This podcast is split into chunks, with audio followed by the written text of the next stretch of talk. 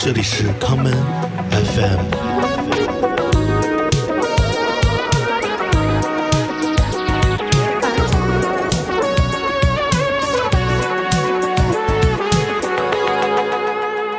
所以上一期最后放了 Poor Johnny，不如这期开头再放一首《浪漫永存》中的歌吧，呃，选一首。放那个嗯《落日晚宴》吧，为什么放这首？因为我自己，呃我我我最满意的吗？不是我自己都还在听，我觉得我觉得这个很重要，因为我自己不爱哦不爱怎么听自己的歌。OK，自恋哦。哎，如果这首歌你觉得换个人来唱，谁比较合适？没有，嗯，很难有人老听自己的声音会让自己走入变态的那个、哦 那个阶段。就我觉得这个我也想象不出来谁来唱合适的。那那就先听你自己的版本吧。来，我们听一会儿这首歌。I don't need that fake love. I say no, no, no, no. 当我试着拥有你之后，身体为你燃烧成粉末，直到敌人被打败。No，是谁总在梦中对我说？你一定要成为你想要的那一个。我对你的爱就是永远炙热。I'll make your money like that. Freedom, freedom, 为着 freedom, freedom, 为着 you know。今天已经是时候啊，freedom, 的威彻 freedom, freedom, 为着 for the, for the, for the。我要这个世界陪着你做梦。哎，夕阳下的晚宴，我和朋友坐在对面，就和家里冰的篝火旁。胜利者们带着伤口跳着探戈，我每天都日复一日在想象。听着他们做的暂停复制音乐，笑得最多，合不拢我躺一旁。我不慌不忙的把每个新的计划全部变成送给你的了。I don't wanna live here, I don't wanna lose here, I don't wanna stop me now。关于我的 business，可以给你一切就在夏天被照耀。为你永不休息，为你沾满鲜血，只要有了我的爱。Baby girl, fall 谁总在梦中对我说，你一定要成为你想要的那一个。我对你的爱就是永远炙热。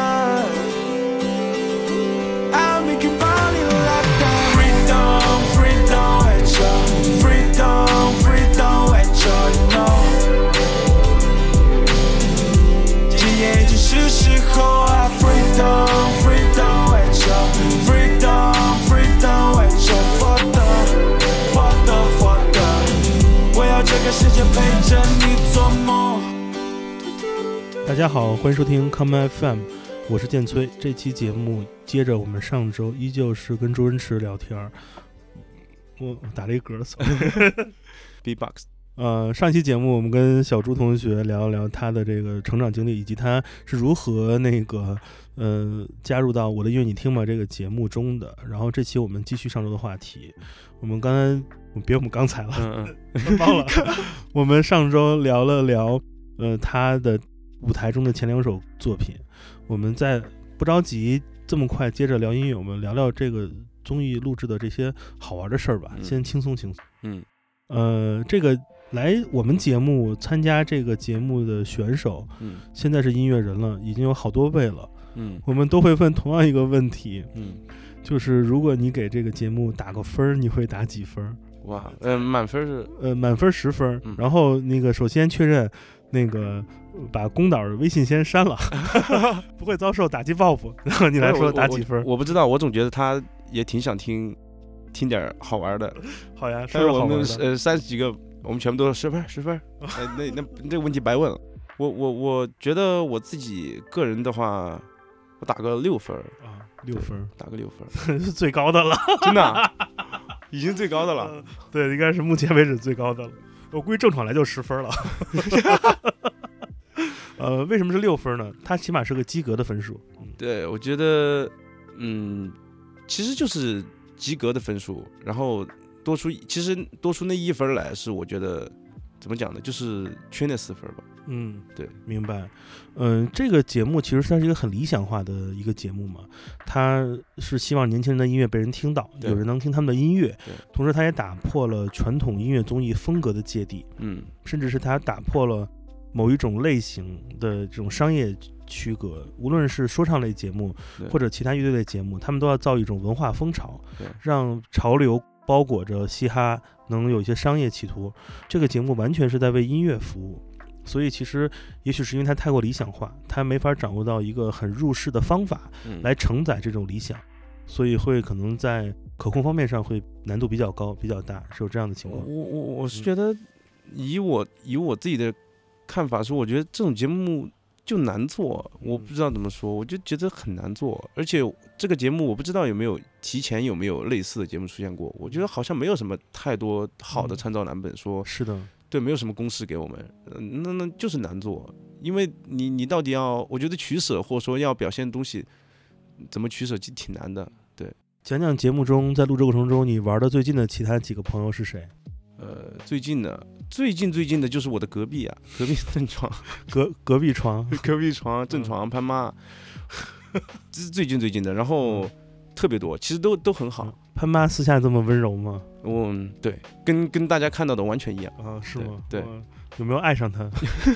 我觉得他是一个这个时代很很少见的这种文人气质很很浓厚的年，对对对而且是年轻人啊。对对我，我觉得他，嗯，怎么讲呢？我觉得他这种人特别需要保护，嗯或者说你作为他身边的朋友，我总觉得我要要保要保护一点他，有时候要多看着他一点儿。是对，呃，节目录完之后，潘俊洲现在的状态什么样？他是有公司的吗？还是他还是自己独立做？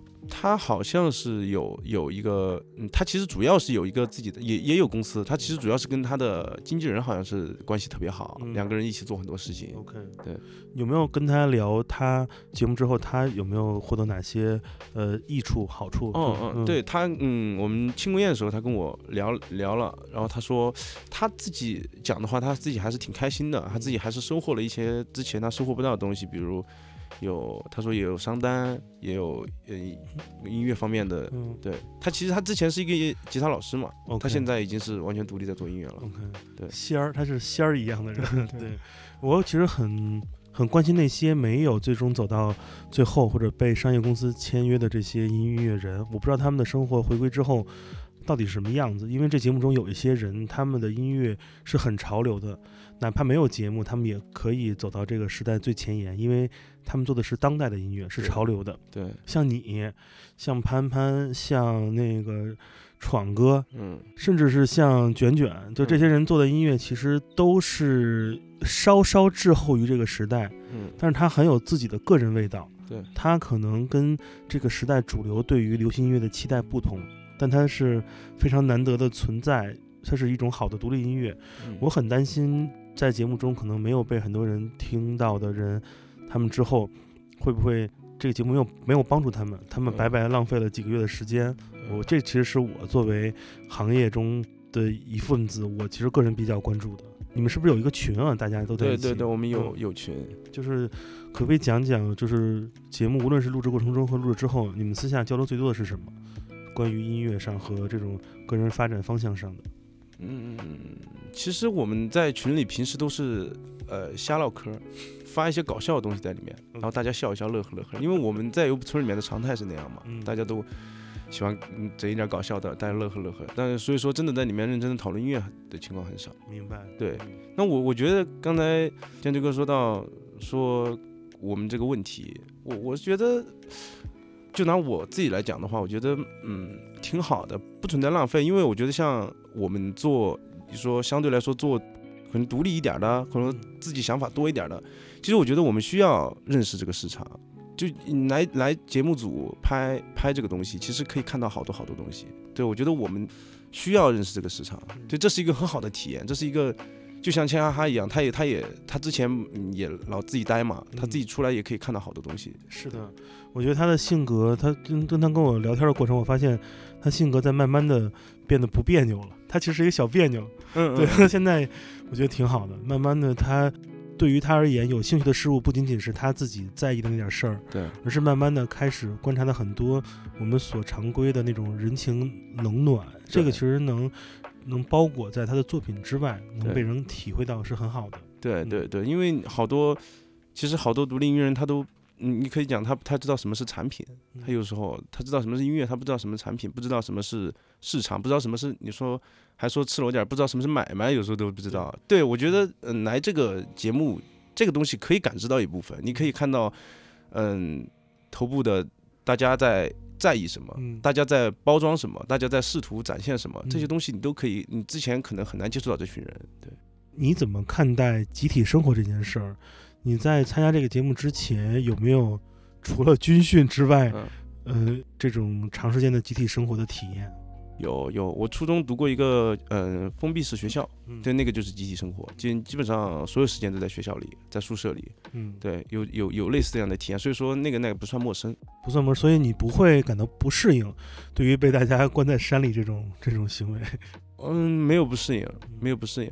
他们都说这个节目组里面吃的不好，你有这个体验吗？哎呦，我真是吃的，我打心坎儿说真的没什么不好啊，因为我自己 以前吃的还要差一点儿。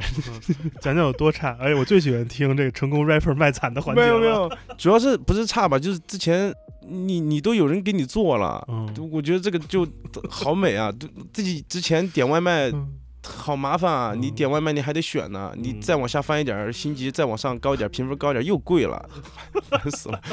对，OK，在整个村子里面，你觉得哪个角落是你自己的这种所谓的舒适地带？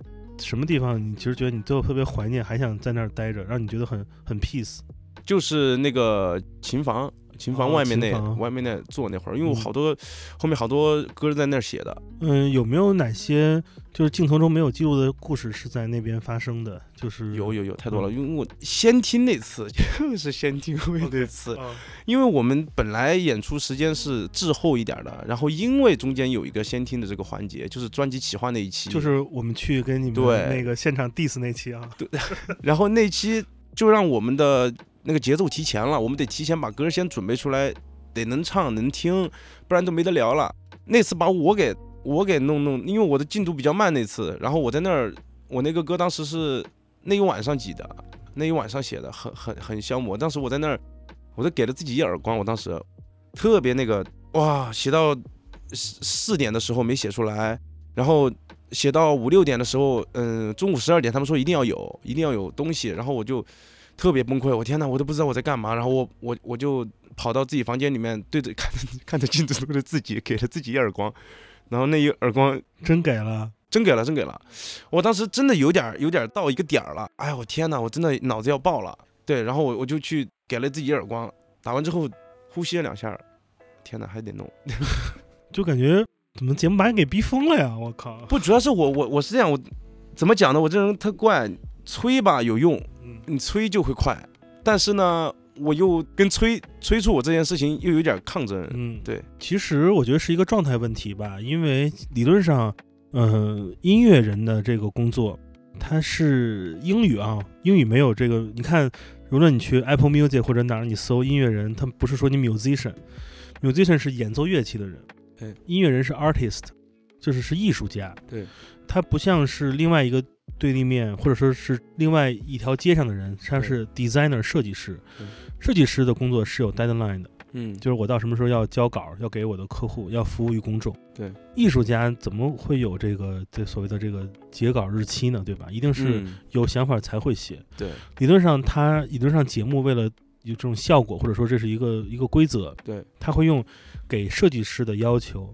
对，要求一个艺术家工作，嗯，而这种不适感可能会带来某种很奇怪的结果。对，理论上，当你是一个独立音乐的时候，你很少面对设计师的这种截稿要求。对对对，但是，当你成为一个所谓的在这个系统中工作的一个音乐人，你会经常面对这样的要求，因为音乐不光是你表达自己的一个方法，它也是你一个谋生的手段。你要跟公众证明你能通过音乐创作吃这个饭，所以它就对这个真的是这样它。是一个挑战。我觉得这是一个挺科学的一个，就是节节目虽然是个游戏，但是对它也给你展示了这个行业的一些真实的情况。对，是这样的，是这样的。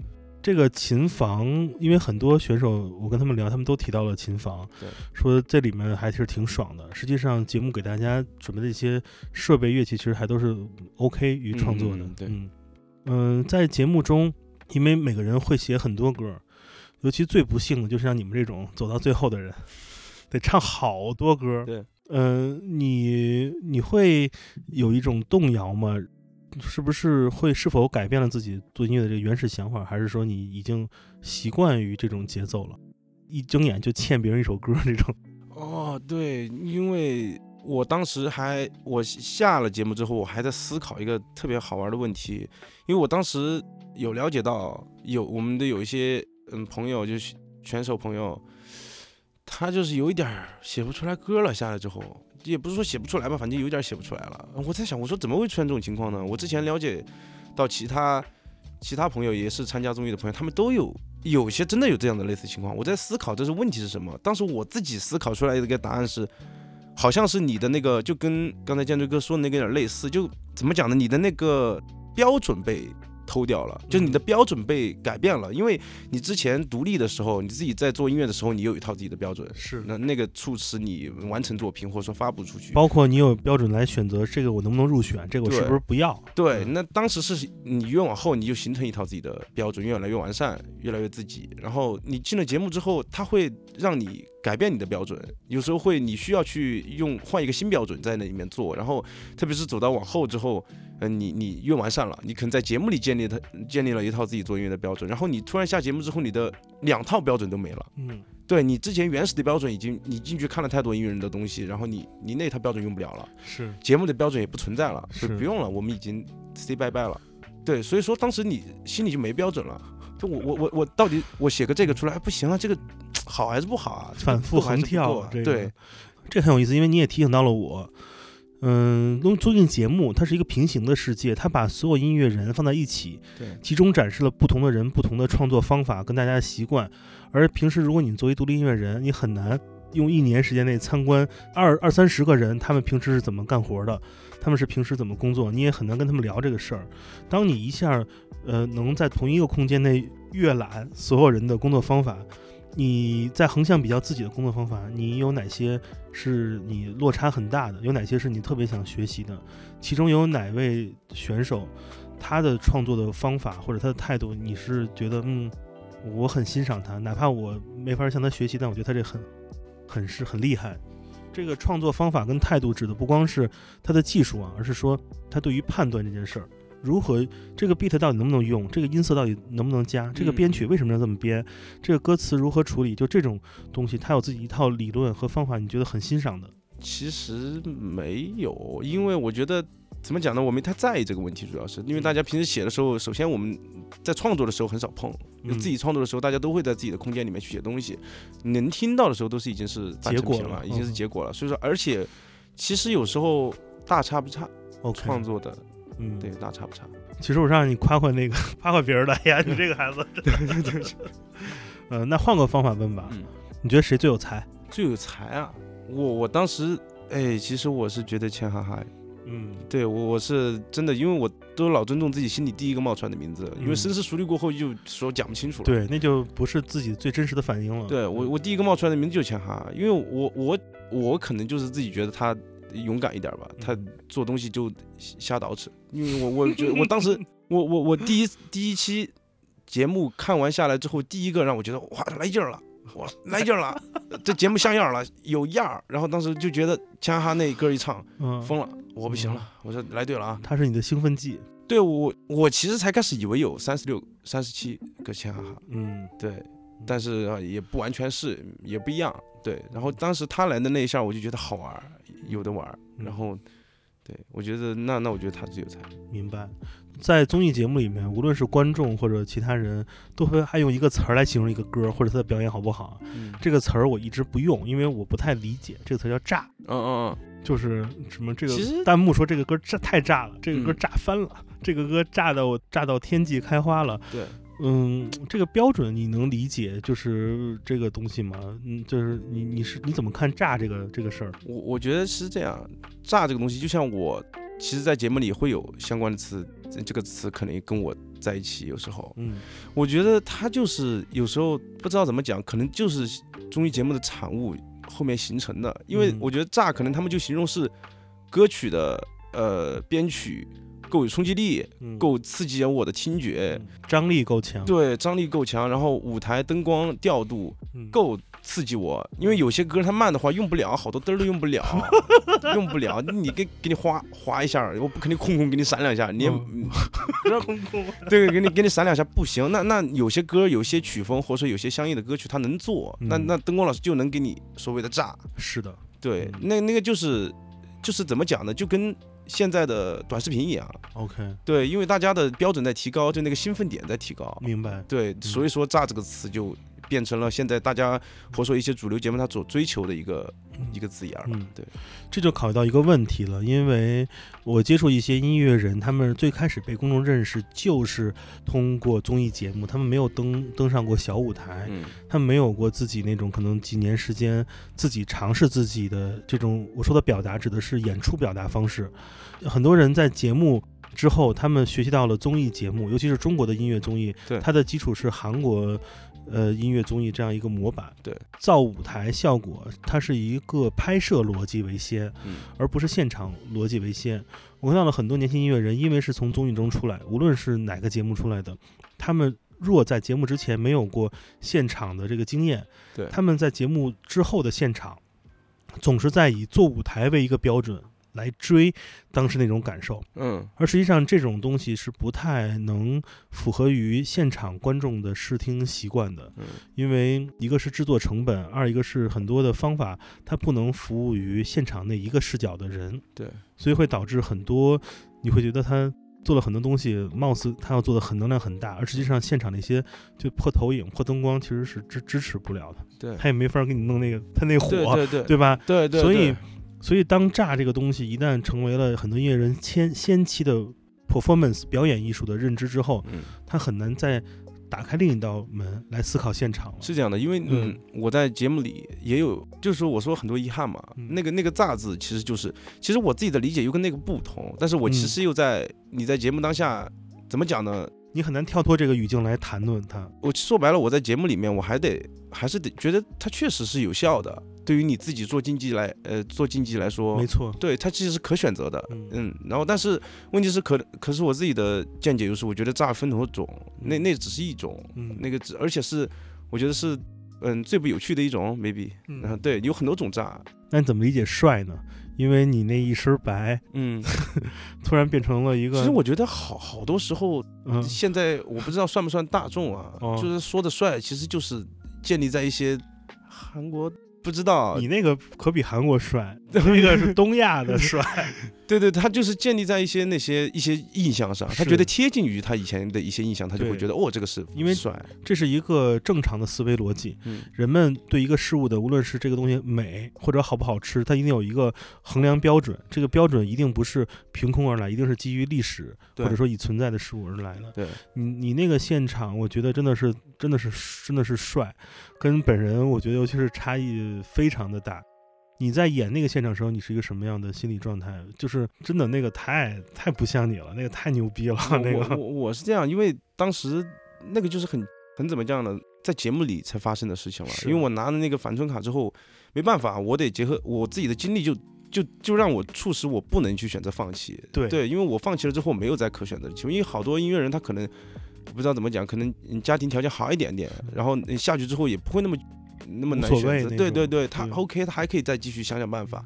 那我我有点难，如果我走的太早的话，回去家里就不知道怎么讲了。是啊，就我我做这个，我我我我又给大家献出来了，是吧？是献原形了，哎呀，两期就下来了，那就真不适合做这事儿啊。那我当时 不行啊，我我嗯我我没办法，我只有一条路可走了，那嗯我就就是要那一场，我就是要要崭露头角，或者说怎么样所谓的，就是就殊死一搏，殊死一搏对。嗯，然后我我就是觉得，嗯，那我的所有的那个劲儿都来自于这个事儿。嗯对，其实这个事儿很好玩，嗯因为能通过音乐和音乐表演，能达成这种这种力量或者有目的的这东西，这其实是音乐自己本身很很有力量的一个表现吧。嗯就是因为它不像是你去跟人掰腕子，嗯或者说你去跟人比举重，嗯，那个硬实力，就是说你老天给你多少能量，你你能使用这个东西。嗯音乐是你可通过它，你选择如何用它来达成目的的，这个其实是很酷的一件事儿。对，我一直是站在一个很中立的角度来看所有的音乐综艺节目，嗯嗯、无论是来自于编剧导演他们的对于这个节目宏观的思考，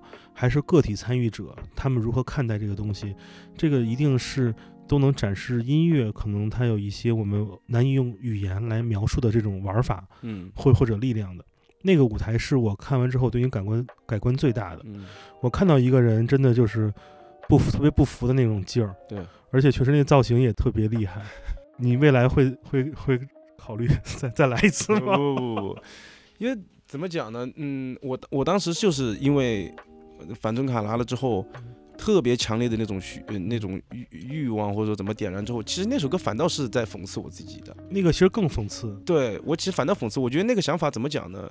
危险，很危险。你不嗯能说它好或不好，你只能说很危险，因为那可能会成为你人生的一个呃对事情看法的一个转折点，或者说嗯你自己音乐生涯的一个转折点。你选择了什么？嗯，哦，你选择了左或右，都会因为它能给你甜头。对啊。因为，胜利是有喜悦感，对，它是一种成功的通路，甚至说是捷径。对。它有真的像你说，有可能会改变你对音乐这个事儿的态度跟缘起。对，嗯。所以说当时我就觉得这个想法很危险，因为我觉得不乏有很多独立音乐人之前是一个样儿，上了节目之后会有一有所改变，或者甚至就他一些歌迷就觉得哎无趣了，就突然就又走一个，就感觉又又去又进去一个。也不是，就说嗯，又离开一个，就是哎，我以前听他的歌，我觉得特别好，然后后面就又 boring 了，哦，嗯，又又现在跟我没关系了，不给我写了是吧？这歌都就有这么几个情况，我当时就是其实就在讨论这个事儿，对，嗯、你这是一个非常有代表性的例子，嗯就是你能这么快跳脱出来那个东西，嗯我觉得还是不错的。就是，就虽然录节目不能现在拍手，但是我心里给你鼓个小小掌。那你怎么看待 这首歌呢？啊，其实我觉得这里这个歌是这样，因为嗯，我也会对这些事情有一个自己的感知，因为我也是从，你可以理解为从零开始做啊，对，对，嗯。也可以从零开始做，也是从一个，默默无闻，对自己开始，但是我可能我的性格不太容易说我要强调一个我，呃要要强调一个我的 no，然后来告诉你说我要我我要 yes，就是其实我我我比较喜欢说。我是我是从那儿来的，或者说我是本来是从一条你看不见的路来的，但是嗯不代表有什么区别。因为大家都是这么走过来的。对我，我嗯觉得这个没有什么。我觉得其实就像是，你可以理解为就像是一个穿的很破烂的人走过来，虽然他穿的很破烂，但是我站过来的时候，我如果我是过来跟你两个嗯讨论书的，对我是来讨论书的，那那不关我衣服什么事儿，嗯你看了觉得很惊喜，哇，你破烂了，但是。讨论书的过程，你依旧能够凌驾于你。我天哪，他理解的还挺有意思的啊！嗯嗯那那一刻，我觉得很很有、很有、很很有感觉，很好。就是我比较追求这种感觉。对我们在说，我穿一个破衣服过来，我破衣服，你穿的这么好，就是破衣服不值得你浓墨重彩说它有多破，你只是大概只是白描于它的现实情况就可以了。对对，甚至不用提。然后我嗯主要是跟你嗯较劲，较我们要要较的劲。明白。对其实对你来说，呃，找到那个话题或者论点更重要，而不是要大书笔墨来展示那些所谓的一路上的那些东西。对，因为嗯嗯，对，就好像是说，嗯，就是你做音乐嘛，其实意意思就是说做音乐，那我就用音乐来。来用我的用我的完整的作品，用我我那么一个作品来来跟你，那我不用把里面塞那么多，嗯，那一次你给我的印象是最深刻的，因为你丝毫没有延续这种成功炸歌的这个路线，反而是给了一个他妈的巨 chill、巨童真、巨他妈无聊、巨搞笑、巨无厘头的一个策划，让我看到了你那些那些歌的那个 chill boy 的形象回来了。就是我很想知道，就是这些东西都是你一直想做的吗？就这种好玩的东西。其实其实不是，其实不是，那那那个想法就是那一次要，嗯、其实我先有歌，先有歌，我先把歌给写出来了，写出来了之后说要做一个专辑企划，那我我自己的企划思维就是当时就根据这首歌来，因为我我这首歌要放进我的企划里不违和，然后我就根据这首歌来做了。其实我等于说我没有，我把朱文池拎出来了，拎出来站那儿了，然后我说我给你企划，那我就给你这样企划合适，然后我觉得有意思，然后符合我的标准，是这样来的。其实那那个没有，对，不算是我平时会太延续的东西。我很喜欢你那些好玩的歌，嗯。就是都不说不怎么说的 说唱歌，嗯，这些歌给我感觉是，就是我这个思维啊是很功利的，我完全不是因为喜欢张三李四，我就站在一个旁观者那种所谓的市场的冷眼睛来看，这东西是这个市场需要的，嗯。所以我我很喜欢，我觉得他嗯很聪明，这是我的点。而我想知道你创作很多这种有意思的这种小歌，真的是，我跟你说，很多歌那动机他妈的就是小动机，都嗯不够大歌。你都做了很多，你都发出来，我想知道这些鬼点子 idea 是你怎么收集到的？像周五了周五，Poor Johnny 这样的歌，其实我有时候会结合一个自己的一个想法，我是觉得有些东西，就现在你要给人家讲明白，我是这样看待的。就比如说你说你听 hip hop，然后你做 hip hop，但是问题是它可能中间会存在一个怎么讲呢？听不明白，因为有些人他不了解这个乐种，有些人不了解这个文化，那不本土化就很难很难弄明白。那我觉得我其实那那些歌像 Pro Johnny 啊，或者周五周五，其实是在把一些呃外面的文化，或者说其他地方来的一些呃灵感，把它给讲明白。因为我当时周五了周五里的故事背景故事，我就给塞了一个小孩子。我当时其实我就在说，我说我要我要让你的快乐有理由，因为你给他放一首，因为你现在去去那个像我爸爸妈妈他们会存在一个问题，你给他放一个特别律动感的歌，他不知道为什么我要嗨，他没有理由啊，就是因为这个不在他的范围里，我为什么要嗨呢？因为你说黑人音乐，他们你不知道为什么他们听到那种歌，他们就他们没不需要理由，我就是很开心，我要舞蹈。但是你给他你给爸妈放的时候，他们就我为什么要舞蹈？我要坐在车上一动不动。对，所以说我我当时要一无所有，对对我，对对对对对，就是你我我当时就觉得，哎，需要创造一个理由，然后我觉得这个这个是一个呃一个痛点吗？我也不知道。然后我我我的 Pro Johnny 我就是给那个律动创造了一个理由，是因为我很 porn，我但是嗯我要嘲笑自己，我要怎么样舞动起来。那周五了周五是因为我想回到小孩子的快乐状态，我想寻求一个开心，怎么样？对，是这样。嗯很有意思。我觉得你其实干了很多不是音乐人干的事儿，这是企划干的事儿。嗯，企划是包装卖东西，企划是干嘛？是把一个梳子卖给一和尚。对，就是你这个就是所谓这个 localize 本土化这个思维，你站在了一个产品经理的角度来做。这个有好有坏吧？嗯我们先听首歌，回来再说。我认为的好跟坏在哪儿？好，先来听听周星驰，呃，上个月嗯，对，推了一首成功这个签约公司入驻之后的一首单曲啊，给大家介绍一下。这午餐后的无聊人生是，呃，本来是一个一个戏曲，都没准备发的。然后之前在西双版纳回来之后，我就觉得，哎呀，天呐，太美了，得写一首，然后把那个感动给留下来了。留下来之后，我就觉得，哎，我不知道值不值得分享这种感动，然后就就没有把它做成发行的歌。嗯，然后后面上了节目之后，大家关注到这首歌了，觉得哎还不错，那我就把它发了，就是午餐后的无聊人生。我们来听这首赖了吧唧的歌，《午餐后的无聊人生》。轻轻踩着它的双眼，也盯着屋顶上的鸟。在我下头它的玩具，O C K U R T，可就 I'm into music，say I don't wanna be so ugly，请你帮我写的 beauty。路过便利店的角，困在午餐后的青年，也看着不停转的表。是我打断他的睡眠，O C K U R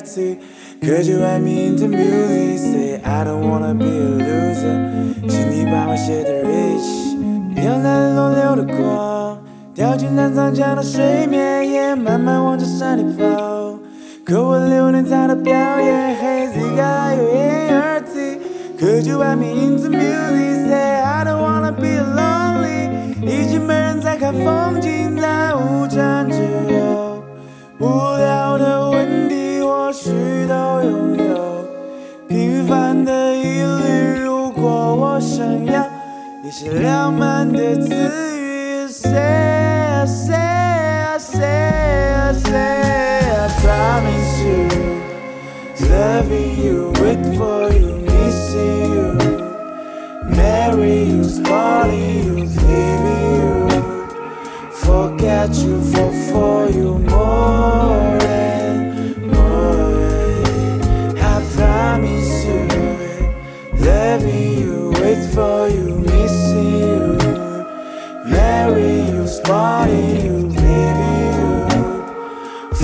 Forget you, fall for you more than more。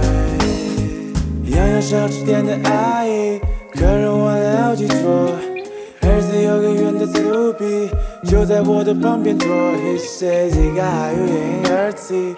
Cause you and me into music Say I don't wanna be a fat boy 把我独自写成腹肌 植物园旅行的情侣呼着着眉头在分开着走一左一右他说 They got you in your teeth Could you and me into music 说其实不想对他生气我会把你写的甜蜜在街道尽头流浪的歌手在人群之中，做疲倦的梦，唱着只会闹几首的歌曲，哼着调的拍的旋律啊，科技外面 into music，把我写进一个歌星，在午餐之后，无聊的问题或许都拥有，平凡的一律，如果我想要一些浪漫的词语。Say, say, say, say, I promise you, loving you, wait for you,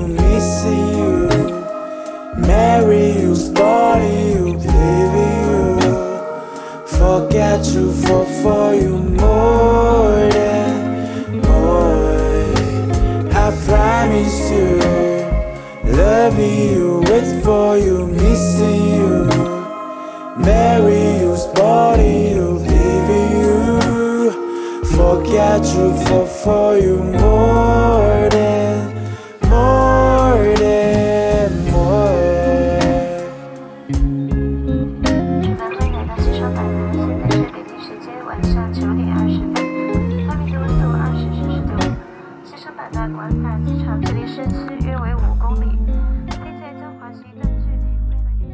餐后的无聊人生，午餐后的无聊人生对我来说就是睡半个小时午觉。嗯嗯，你呢？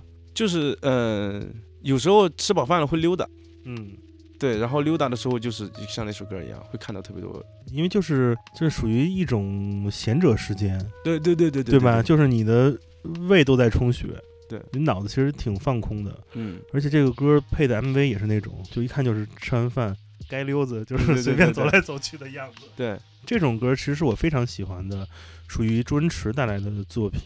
他在风格化上没有明显的区分，嗯，它不会把你指引到一个就像你说的难以给父母解释的那种蹦的状态。嗯它的歌词或者是情绪和旋律更容易沟通和交流。对，而你刚刚说的这种创作原点，也是我会向你提出质疑的一个点，嗯因为音乐人理论上应该他要创造新的事物，嗯或者说他创造自己非常认可的，能复古到某个时间点的那种很精致的、准确的、垂直的一种声音。嗯那这种创造一定是基于在审美上不妥协，只做自己认为对的事儿，嗯而应该像应该把大众接受你这个东西交给时间，就像初中的你跟大学的你，因为听的音乐不同，一定初中的你很难理解，呃，什么是律动音乐。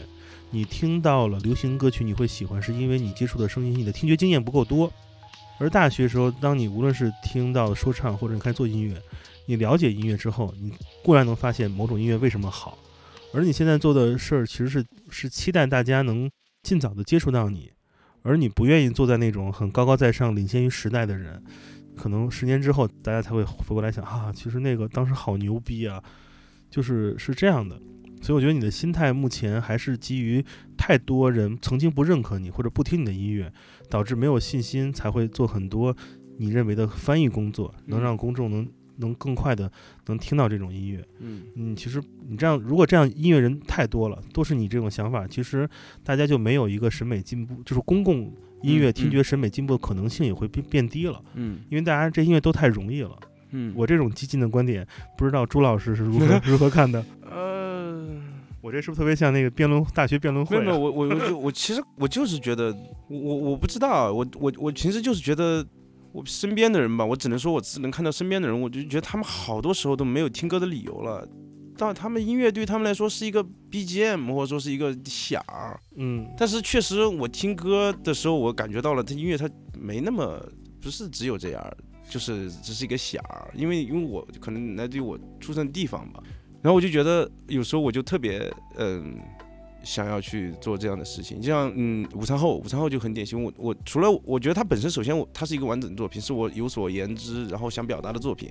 其次，我会放一些自己的视角，放一些自己的理解。其实我觉得我我那首歌其实有一个另一个切入点，是我是不是在给大家讲明白，就是为什么？嗯，就是我有时候老说浪漫浪漫浪漫这个东西，它的它是一个原动力，它是干嘛用的？就是就好像我那歌里面讲的，生活本来就很单调，但是浪漫这个东西就是在这些缝隙里面，让你让你去选择后，有时候去爱上音乐，或者说对生活的味精。对对我们刚才这对话呢，其实是很典型的一个呃站在音乐人角度跟乐评人角度这种对话。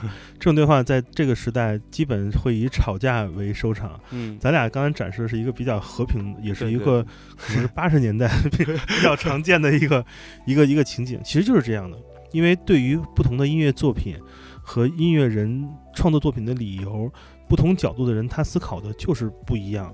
我作为比如说，假设假如我是乐评人，嗯我不能要求你站在一个公共立场来思考一首歌的时代性，而音乐人也没法儿像乐评人一样说，我他妈又是我是我自己，我又不能管别人，我干嘛教一个有这么历史性或者大局观的东西？嗯但这个东西，呃，一定是双方都有自己的出发点。对。但是现在这个时代就是这种事不能讨论，嗯，一讨论就容易打架，你知道吗？嗯嗯，所以我是希望能有更多这种友善的讨讨讨论出现。可以啊，我觉得很有意思啊。嗯，我是这么在看这事儿的。那聊聊你自己最近一些在创作的故事吧。我们这两期节目也陆续快到了尾声，想嗯谈谈你的一些创作规划，因为嗯，一首一首单曲也在推出，也在听。然后你的这个作为说唱歌手，你这个创作的频率不算太高啊，嗯，你这属于拖拖堂生的那个。就嗯，现在现在是在准备，在企划准备自己的新专辑。啊，反正肯定不是周周五了，周五不了。不不不不是不是，那个 那个应企划该做做，挺好玩的。对我我我其实我特别知道那个企划好，嗯其实我自己那边是特别知道那个企划好，那个企划 OK 完整，很多东西都，主要那个企划很直给啊，那个那个理理解的成本比较低，挺好的。但是问题是，就自己觉得还不够有意思，嗯我自己还可以再再再弄点。放到小抽屉里，慢慢等它成熟那一天。对嗯，然后我现在是全新企划新的东西，这个嗯，企划新的东西，最近就是在企划新的东西。我其实有很多新新的想讨论的事儿，新的想要表达的。拉出来玩儿的东西。嗯对，哎，你是一个概念先行的人，还是一个小小灵感动机先行的人？概念先行指的是你有一个大的、一个比较宏观的帽子，这帽子能套四五首歌、六七首歌。嗯，小东京先行是哪怕你有两句你觉得歌词都特牛逼，你也给它写出来。这种为了小小的灵感而服务一首歌的这种不同的出发点，你是哪种？呃，概念先行嗯，概念先行。那概念先行的人，其实需要对于艺术家创作来说有一个比较高的一个难度挑战，就是他得像一个吸血虫一样，一直在吸收当代发生的所有的事儿，并且观察、看到、思考，嗯，有自己的小小小结论，在尝试。所以是一个需要日常了解很多情况的人。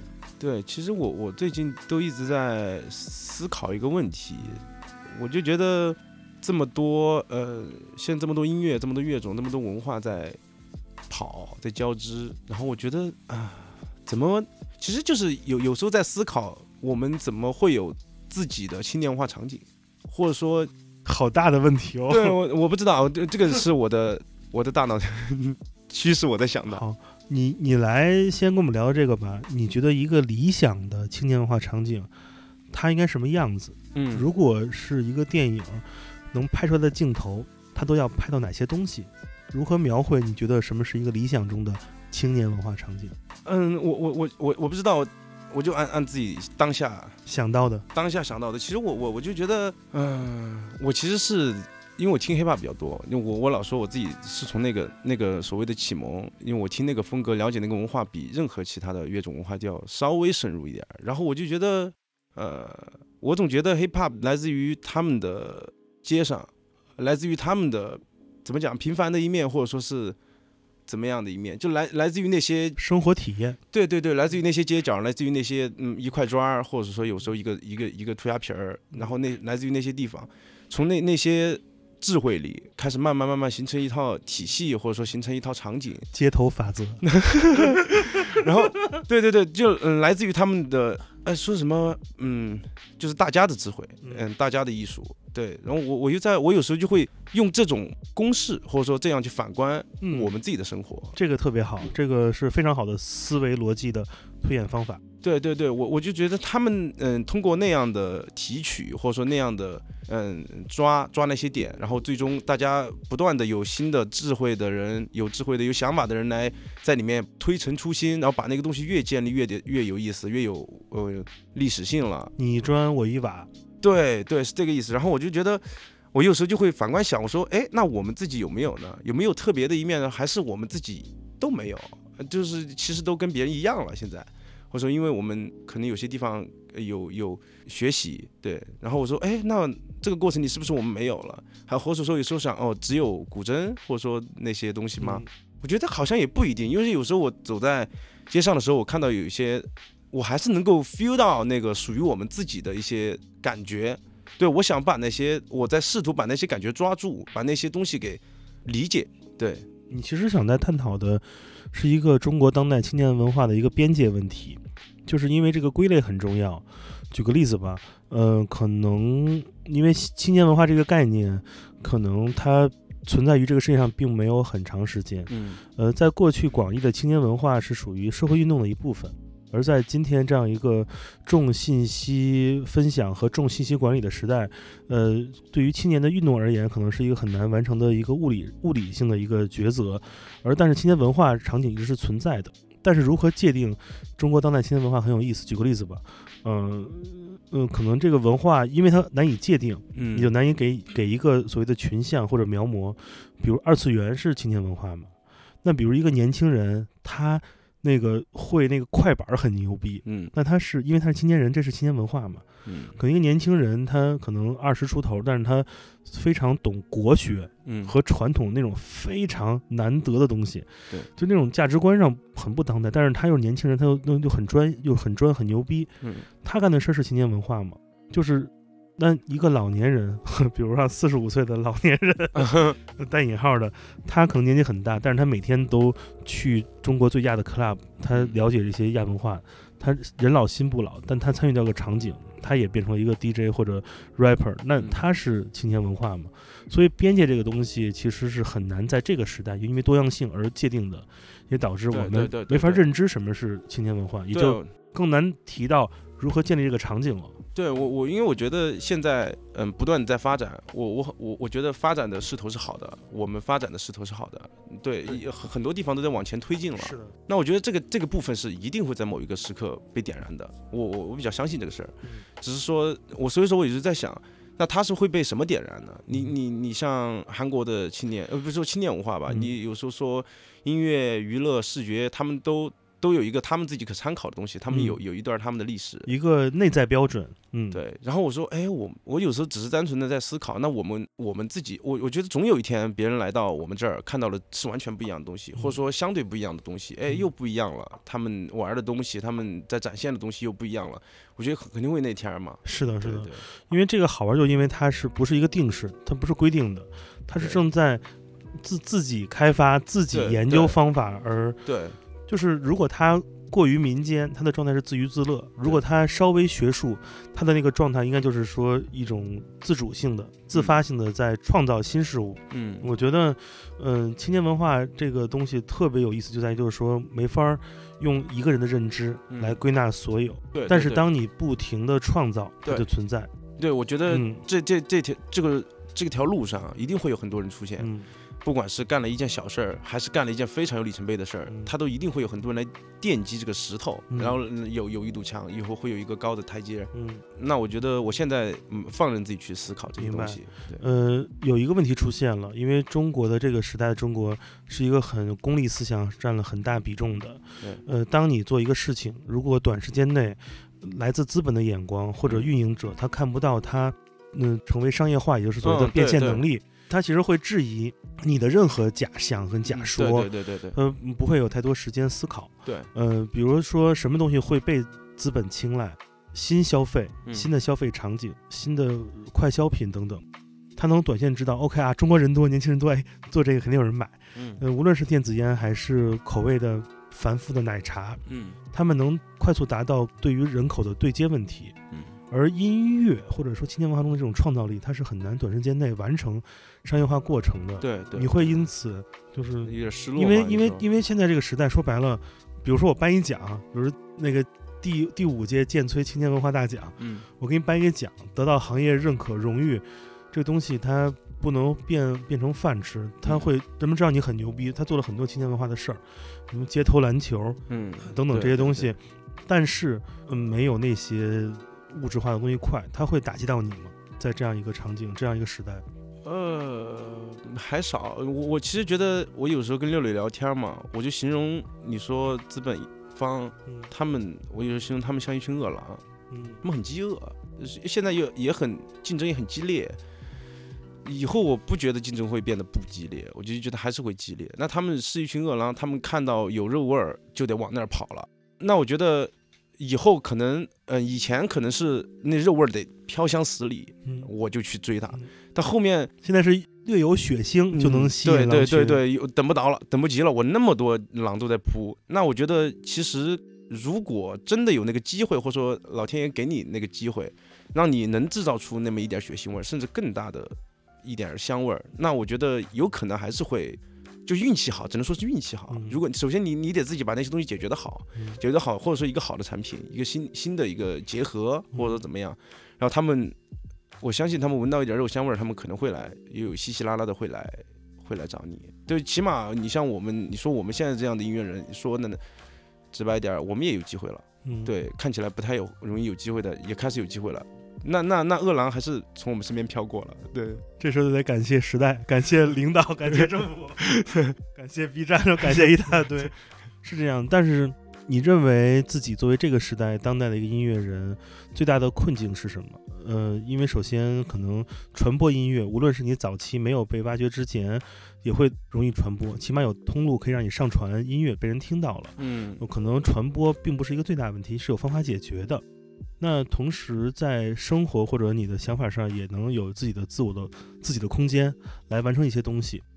那在大时代背景下，尤其是互联网重度的这样一个时代情况下，对于你这个个体的音乐人来说，最大的你觉得可能不知道明确方向，难以解决的是什么？我我觉得嗯最大的问题是竞争，因为我觉得现在我们的这个竞技场里面太多形形色色的战士们了，太多形形色色的敌人，你可以这样理解。和大乱斗对，手，对，对，真的是个大乱斗，因为它不是一个，因为现在我们这个首先有几个相对的板块，你说偶像或者说怎么样，嗯。它甚至偶像还会细分到很多不同的款式，对对对。因为它会被我们这里本土化或者说怎么样，我知道有金属圈偶像，对啊，真的。就对啊，嗯嗯，而且他们每个人有每个人的招儿嗯。啊，天呐，你有时候会觉得他们很聪明，嗯。很聪明，就很很有想法，他们会懂，甚至比你懂市懂市场。那我们怎么去？就是有时候会觉得有点无力，就他们有时候他们真聪明，又搞一个这出来，我天哪！那时候我天哪，我就跟不上了，快。有没有哪个例子让你觉得自己说我操自己突然输了？我说我操还能这么搞？我他妈我我输了输了那种的。其实我我我我我现在没有具体的，我觉得才开始最开始呃，偶像文化比较发展比较好那那个时候，我突然感觉他们开始压缩其他的空间，嗯，其他的空间了，对，而且势头非常强烈，我觉得我是这么看待偶像这件事儿的嗯，这个是很这是市场的选择。我十三岁那会儿，嗯，我也喜欢这个呀，对。因为这个人是存在的，对，除非中国有一天突然没有没有未成年人了，对吧？所以这个东西是一定是存是存在的，嗯，但是如何善用偶像，对，如何让偶像变得是是正向的，而不是在吞噬社会资源，是运营者的思考。举个例子，Beatles 在最开始出现的时候，他们就是偶像，对对，是不是是是？他们都是十几岁的人喜欢他们，他那个范儿那个样子。对。但是这个时代你，你敢说 Beatles 是一个偶像组合吗？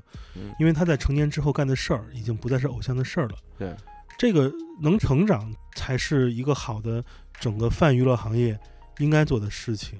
对对对，所以说这就是带来很多问题，你你就导致像我，我起码我在思考，我觉得我不能在思考你自己是不是偶像？对不没有没有，我就我在思考，因为他们有一些说白了有一些规则你不得不去认，嗯你知道吗？他规则就立在那儿，因为他们先先来这儿的。对啊，嗯你你你不服气。嗯，那就真的就饿着了，嗯，你饿着去吧，因为我看到太多人饿着了。嗯你不服有不很多不服气的人，我不觉我觉得他们很勇敢，很棒。嗯，但是问题是得吃，有时候你说你吃上饭，我觉得音乐人不能穷，你得吃上饭啊，对吧？为什么不吃饭呢？这就是姜文提到的，到底是站着把饭吃呢，还是对，所以说这我觉得这里面就需要特别多智慧。我嗯我有时候觉得，哦、可能甚至像这种独立音乐人，需要更聪明，需要更聪明。对，你这个要求好难，需要变得更聪明，那得多吃，忘不了。你觉得作为独立音乐人，这个时代的必修功课是什么？比如说懂算账，有嗯经济头脑，嗯还是有有这种视觉审美，还是有很强的自己约束能力？哪一点？就如果好多那种打游戏嘛，很多能量槽，嗯各种天赋值，哪一个点你觉得是你认为最最重要的？嗯，我觉得都很重要，但是现当下这个环境来讲，我觉得懂市场、懂懂 了解那群饿狼也蛮重要的你你不说你要干嘛吧，你嗯你真的不能不了解他们。嗯，对，是的，他们有很多手里有很多好的东西。嗯，对你这一直是一个老板思维方式，从大学开始看穿学校的骗局到现在，我觉得小猪已经真的可能再过五六年，真是变成猪老板。你很有一个运营独立厂牌的这个思维方法啊。嗯，对，到时候如果我没饭吃了，请我当那个 那个执行经纪人。聊的还行吧，我们这嗯这两期，我们反正也是想到什么聊什么。对对，嗯，也希望大家听着不烦啊。对我们聊的也天花乱坠的。我跟你聊音乐和音乐相关的，呃，市场层面的问题，我觉得还是挺好的，因为我觉得你思路很清楚。嗯因为你知道，嗯，可能做音乐这件事儿不是一个单一的内容，工作内容，它是一个全才职位或者说全才的一个工作，需要思考很多东西。然后，如果让我回答我刚才那个问题啊，天赋值哪个拉满？嗯我可能觉得时间管理能力是一个很重要的，嗯呃，因为欲望很多，嗯嗯，欲望很多情况下，安排或者说能跟自己的经纪人、自己的公司讨论自己在不同的阶段嗯安排自己的创作方向嗯或者学习方向是很重要的，保持健康。保持就是别赶作业，嗯就是为了突击什么，努力快速补补习，这个是没没有用的。对，一个人没有前十场 live house 演的跟狗屎一样，嗯他没有经过前十场的垃圾现场演出，嗯他没法达到后面的二十场都会有一个质的飞跃。对，所以就是要通过这个来解决，保持日常的健康嘛。我觉得就是你对得，就是别别太多熬夜，就是健康最重要。你看那些牛逼的音乐人，就是因为活得长才牛逼的，对，把 别人都熬死了。对你像那帮玩爵士的是吧？那个你像玩说唱，为什么投资价值低？二十几岁他妈就都他妈挨枪子儿就死了，公司签了，这妈的说摁着他赶紧录音，你知道吗？那个跟托帕说赶紧多录几首，嗯过两年你就被被人毙了，你这个我们都能赚钱是吧？这都潜台词，所以要保持自己健康最重要，然后慢慢的了解更多跟音乐行有关的东西。对，自从你上大学就认准这条路，我相信未来二十年你还能在这路上继续的，呃，一路小跑走嗯向那个、是吧？走向我觉得是音乐生涯的冠军，而不是某一站的冠军，对那是更重要的。嗯对对对，非常感谢。我们聊两期节目，也非常感谢你听了我刚才油腻发言。嗯，我们那个节目的最后选首歌给大家听吧。哇，节目最后啊，对，反正别选自己的了，我们已经放了两首那我选首特别点儿的，哎，我选这个，这个蛮想推的。航天儿，我操，你这个真的，你这土窑身份又再次暴露了。航天儿，比比爸爸。好的，我们来听航天老师的比比爸爸。你见过航天老师吗？没有。呃，你不是最近要去北京吗？嗯、我给你们拉个群，可以那个求求航天老师陪你吃个饭啥的，好吧？航天老师人特别好，我。我上高中的时候，正好赶上航天那个就是录完自己的第二张专辑，要去美国一段时间。他在去美国前那前三天见了他，我把他所有的 CD 都送给我了。嗯，很多 CD 我最近还保持着，留就给我了很大的鼓励。嗯嗯，在此沙图 航天老师，我们来听航天这首《比比爸爸》吧。我们这期节目就是这里。如果大家喜欢我们的节目，欢迎添加我的个人微信，就是剑催的汉拼全拼，我会把你拉到我们的听友群中。我们有五个听友群了。